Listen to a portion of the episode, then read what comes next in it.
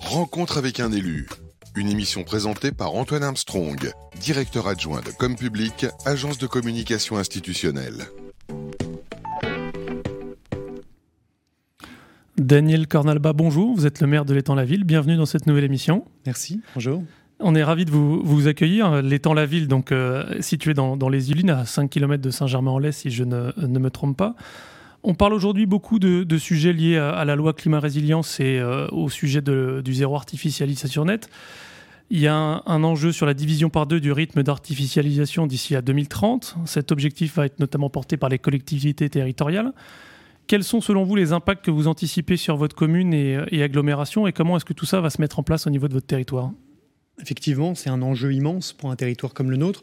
Je rappelle juste euh, l'étang-la-ville pour ceux qui ne connaissent pas cette superbe commune.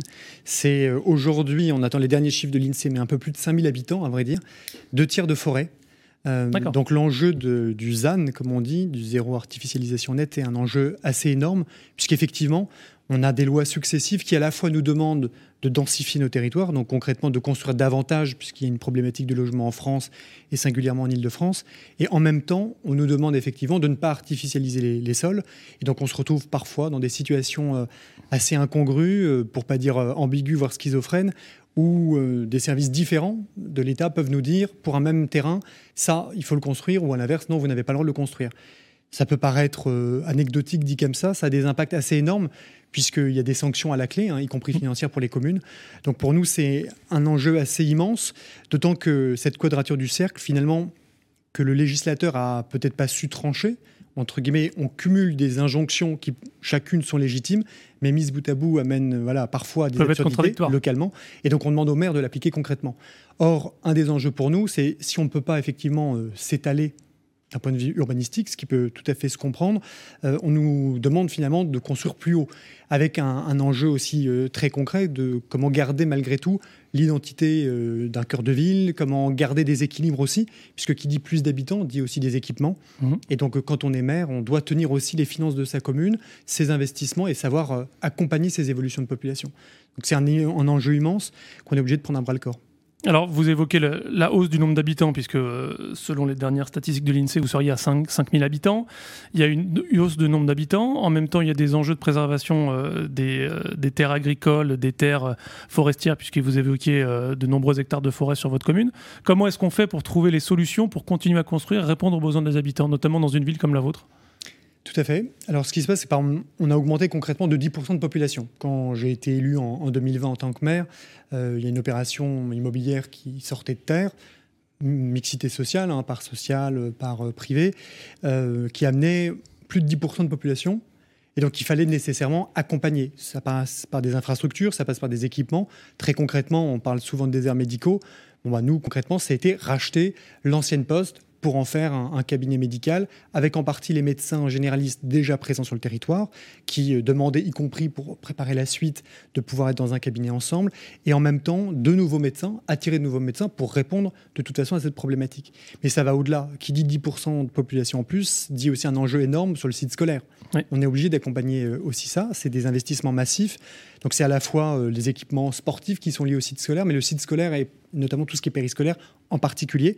Donc là, c'est des investissements lourds, hein, ça se compte en millions d'euros. Donc c'est pour ça que je dis que c'est jamais anodin, et notamment le calcul de la population. Ça paraît toujours technique, euh, presque ennuyeux, mais en vérité, derrière, c'est des financements qu'on a ou qu'on n'a pas de l'État. Sauf que la population, elle est déjà là.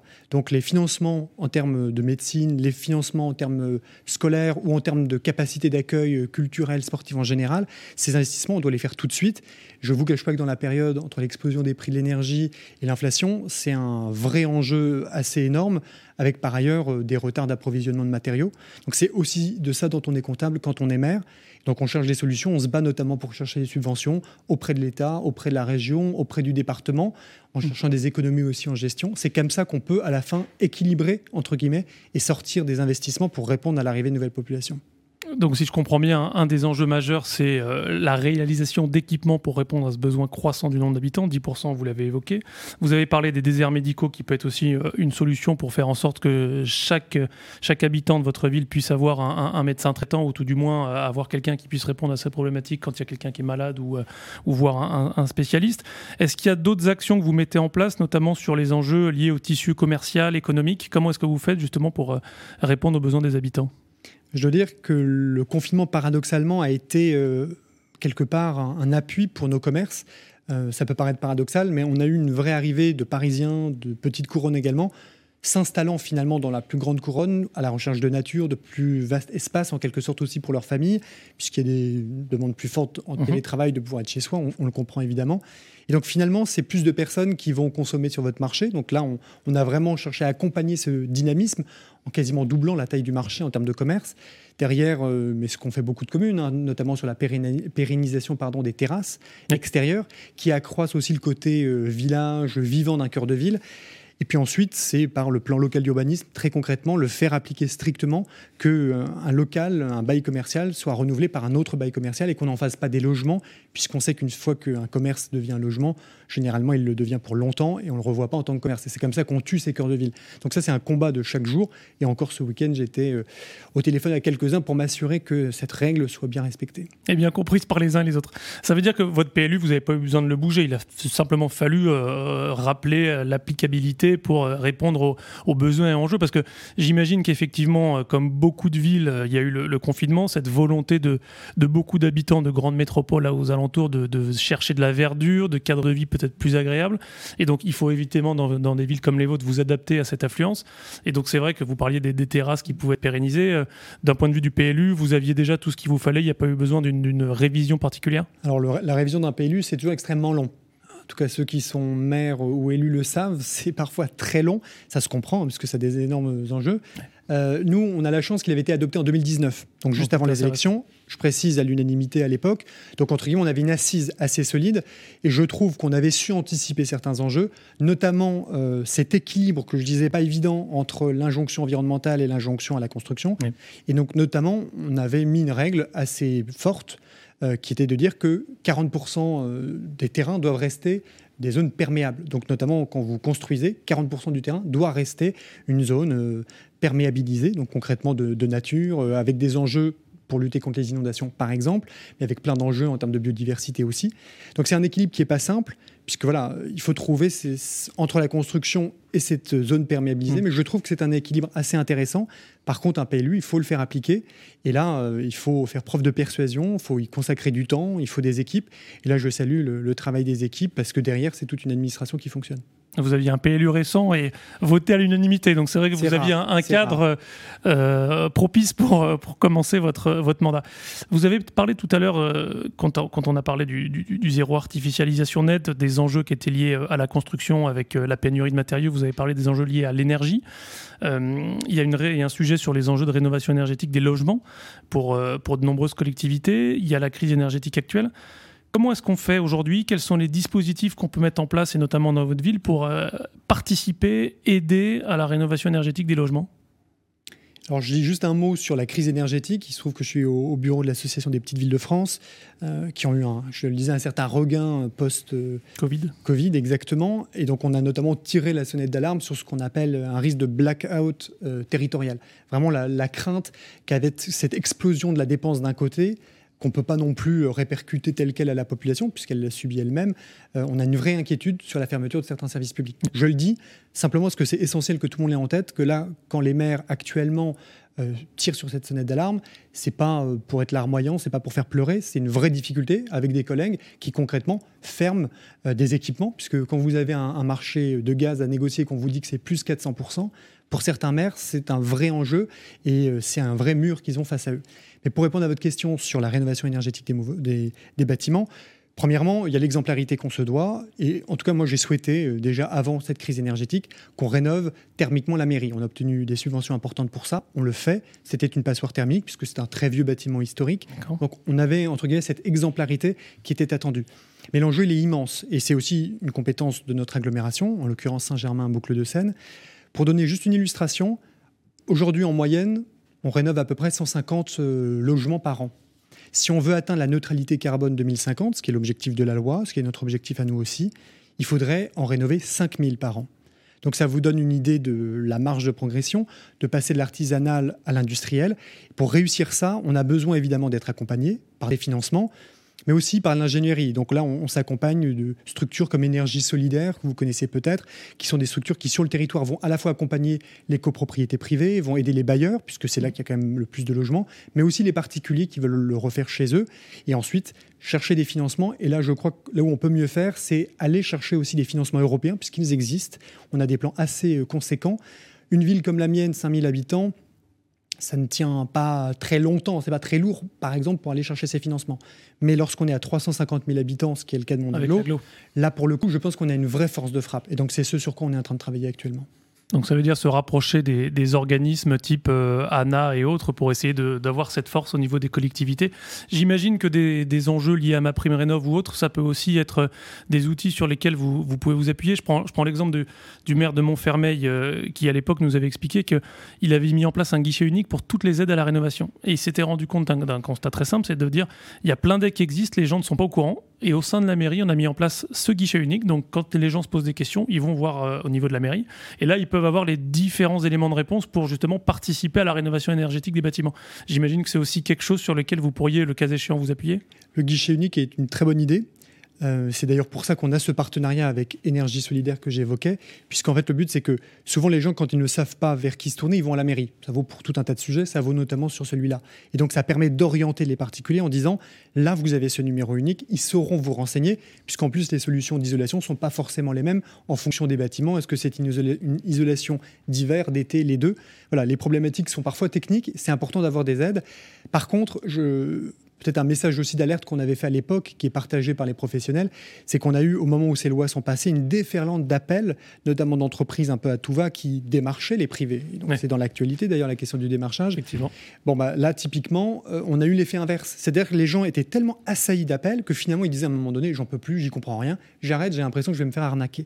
Et donc c'est pour ça que c'est important d'avoir des structures qui sont en quelque sorte labellisées, agréées, exactement, qui ont cette confiance-là et qui peuvent vous dire, je suis pas là pour vous dire auprès de qui il faut acheter, mais je suis là pour vous donner des conseils sur ce qui est le plus adapté et le plan de charge financier que vous pouvez mettre en place pour financer ces opérations. J'ai bien compris qu'effectivement, euh, vous avez raison d'ailleurs, euh, la notion de confiance est, importante. Donc euh, la mairie reste l'interlocuteur de référence et c'est vrai que les gens de, façon naturelle vont, vont se tourner vers, vers vous. Vous avez évoqué 150 logements rénovés par an alors qu'on aurait un besoin de 5000 nécessaires. On voit qu'il y a une énorme marge de progression sur laquelle on, espère que les différents organismes vont pouvoir vous, vous aider. On, refera le point dans, dans quelques mois, quelques années en espérant que les, les différents sujets puissent avoir été améliorés. On, on parle de résilience des petites villes qui représente, c'est vrai, un, défi majeur pour des collectivités comme les vôtres.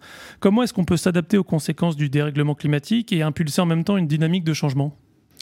Alors là, c'est, on est en pile, pile dans le sujet du plan climat, air énergie euh, territoriale, que l'on porte et que je porte singulièrement avec euh, quelques collègues au sein de mon agglomération. Donc euh, il aurait dû être adopté en 2018, il le sera finalement maintenant. Il y a eu ce renouveau aussi des élections de 2020 qui font que je pense que le sujet, on ne peut plus l'écarter. Et donc effectivement, c'est un, pour le coup, c'est extrêmement transverse. Ça passe aussi bien par la sensibilisation à la fois des plus jeunes, mais pas que des plus jeunes. Hein. Je pense d'ailleurs euh, dans la population assez largement. C'est les enjeux d'économie circulaire, où là, l'agglomération a toute sa place, les enjeux de mobilité, les enjeux aussi d'isolation euh, thermique. Finalement, là où ils sont tous liés, je, donne juste quelques exemples. Mais par exemple, il se trouve que hors antenne, avant, nous parlions d'une passion commune sur les forêts qui est un enjeu en soi et que je porte aussi singulièrement dans, dans la communauté d'agglomération.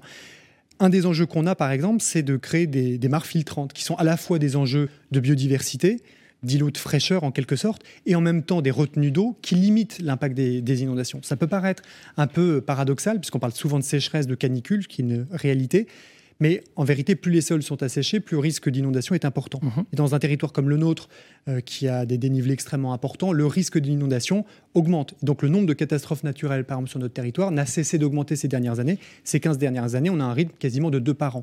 Donc c'est un enjeu extrêmement important. On ne peut pas rénover l'intégralité des réseaux d'assainissement d'un bloc. C'est d'ailleurs pas forcément euh, souhaitable. Et donc cette idée par la nature aussi de développer des solutions qui sont à la fois des, espaces de biodiversité et en même temps une réponse à des problématiques concrètes, ça c'est un enjeu évidemment qu'on porte. Mais on pourrait en citer bien d'autres. Je parlais du site scolaire tout à l'heure. on rénove le site scolaire, je disais pour quelques millions, mais il y a l'enjeu aussi derrière de ce paradoxe que finalement, on est dans une ville extrêmement boisée, extrêmement naturelle, mais le lieu où il y a le moins d'arbres et qui est le plus urbanisé qui soit, c'est précisément l'école et le site scolaire. Donc on a ce paradoxe-là avec un îlot de chaleur énorme au niveau de, ce site. Donc là, on, a en parallèle des équipements sportifs, euh, du centre euh, périscolaire, essayé, enfin décidé même d'ailleurs très concrètement, de végétaliser progressivement les cours de récréation pour précisément écarter ces îlots de chaleur. Donc c'est un enjeu d'ensemble. Je parlais tout à l'heure de la rénovation thermique de la mairie. Ça vaut aussi de la rénovation thermique euh, des, des résidences qu'on amorce et qu'on accompagne. L'ensemble de ces sujets-là, si on veut réduire drastiquement nos émissions de CO2, il faut cumuler en fait ces solutions. Et à vrai dire, ce que je trouve particulièrement intéressant dans votre question, c'est que c'est non seulement la lutte contre le dérèglement climatique, mais c'est l'adaptation, parce qu'on en est déjà là, l'adaptation au dérèglement climatique. Et donc nous, notre logique, ça a été vraiment de, de bénéficier, de marcher sur ces deux jambes, en sachant qu'on a un territoire qui, pour moi, a des atouts. Je parlais des forêts, on a la Seine également qui traverse ce territoire. Donc en quelque sorte, on a des éléments naturels qui sont forts, qui peuvent être une force pour la résilience des territoires, sur lesquels en tout cas on essaie de s'appuyer et qui permettent au passage de renforcer l'identité d'un territoire qui se trouve entre Seine et forêt.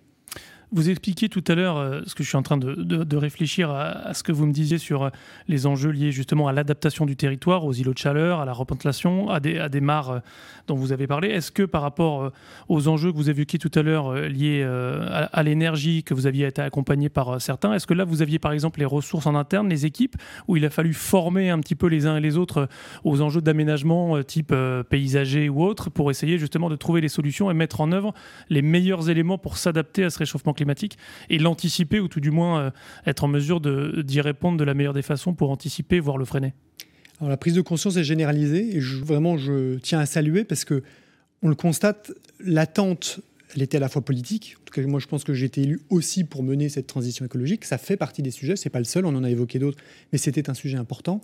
Mais c'est intéressant de constater que finalement, les équipes elles-mêmes sont demandeuses. D'ailleurs, ça enrichit d'ailleurs un métier. C'est-à-dire que quand on est instructeur des droits des sols dans un territoire, quand on est responsable d'urbanisme dans un territoire, on n'est pas que là pour compter le nombre de logements et vérifier le nombre de mètres par rapport à la distance, etc. Il y a derrière aussi des enjeux nouveaux sur précisément comment on allie un enjeu d'exemplarité écologique avec en même temps euh, les exigences euh, urbanistiques. Et donc, je trouve que là, on a eu des, équipes qui étaient fortement demandeuses. Ça passe nécessairement aussi par des formations. Ça passe par une bonne articulation avec euh, l'agglomération, avec le département, la région. Je tiens à souligner d'ailleurs que les financements qu'on obtient, souvent, ont un système désormais qui majore les subventions si vous réussissez à démontrer que le projet est particulièrement exemplaire en matière écologique. Ce qui est aussi une très forte incitation, puisque je vois parfois certains collègues qui n'avaient peut-être pas cette fibre-là autrefois, qui peut-être, voyant les, financements à la clé, sont particulièrement allants, mais tant mieux. C'est-à-dire qu'il y a un vrai mouvement de fond. Et puis après, il y a des accompagnements, il y a des structures qui existent, qui se développent. On peut penser à l'ADEME, on peut penser à l'Agence mmh. de l'eau, un certain nombre aussi de, syndicats euh, euh, intercommunaux qui ont pris à bras-le-corps ces sujets, le syndicat d'énergie des Yvelines et bien d'autres et qui vraiment euh, pensent la question de l'assainissement, la question de la transition énergétique en vue de ces problématiques, et parce que tout le monde a conscience que pour lutter contre le dérèglement climatique et s'adapter au dérèglement climatique, il va falloir être ensemble et d'ailleurs mutualiser les dépenses. C'est des dépenses mmh. énormes, ça peut aussi être des économies à la clé, mais je trouve que là, on n'est quand même pas seul. Et s'il y a bien un domaine dans lequel, en tant que maire, on, se sent quand même accompagné, c'est sur, euh, sur ces sujets-là, mais ça nécessite des financements. Donc on continue euh, éternellement ce plaidoyer et j'espère bien qu'on continuera à obtenir des financements pour euh, mener cette transition écologique tout le monde va dans le même sens au, niveau de la collectivité. Vous arrivez à avoir des subventions, donc voilà, maintenant il faut, faut continuer les efforts. Mais j'ai bien compris euh, les différents enjeux que vous pouviez avoir. C'est vrai qu'il y a eu la loi climat résilience, il y a le, sujet du, ZAN, la rénovation énergétique avec euh, la crise liée à l'énergie. Ça fait beaucoup de sujets. On, en reparlera, euh, je l'espère, prochainement. J'ai noté l'enjeu primaire là sur les 150 logements rénovés avec un objectif de 5000. J'espère que les chiffres auront augmenté et que les, les enjeux liés à la population auront continué à faire de, de l'étang la ville une commune attractive. Merci d'avoir été euh, avec nous aujourd'hui, Daniel Cornalba. À très bientôt. Merci à vous. Au revoir. Merci, au revoir. Rencontre avec un élu, une émission proposée par Comme Public, agence de communication institutionnelle. À réécouter et télécharger sur les sites et applis de Radio Imo et Radio Territoria.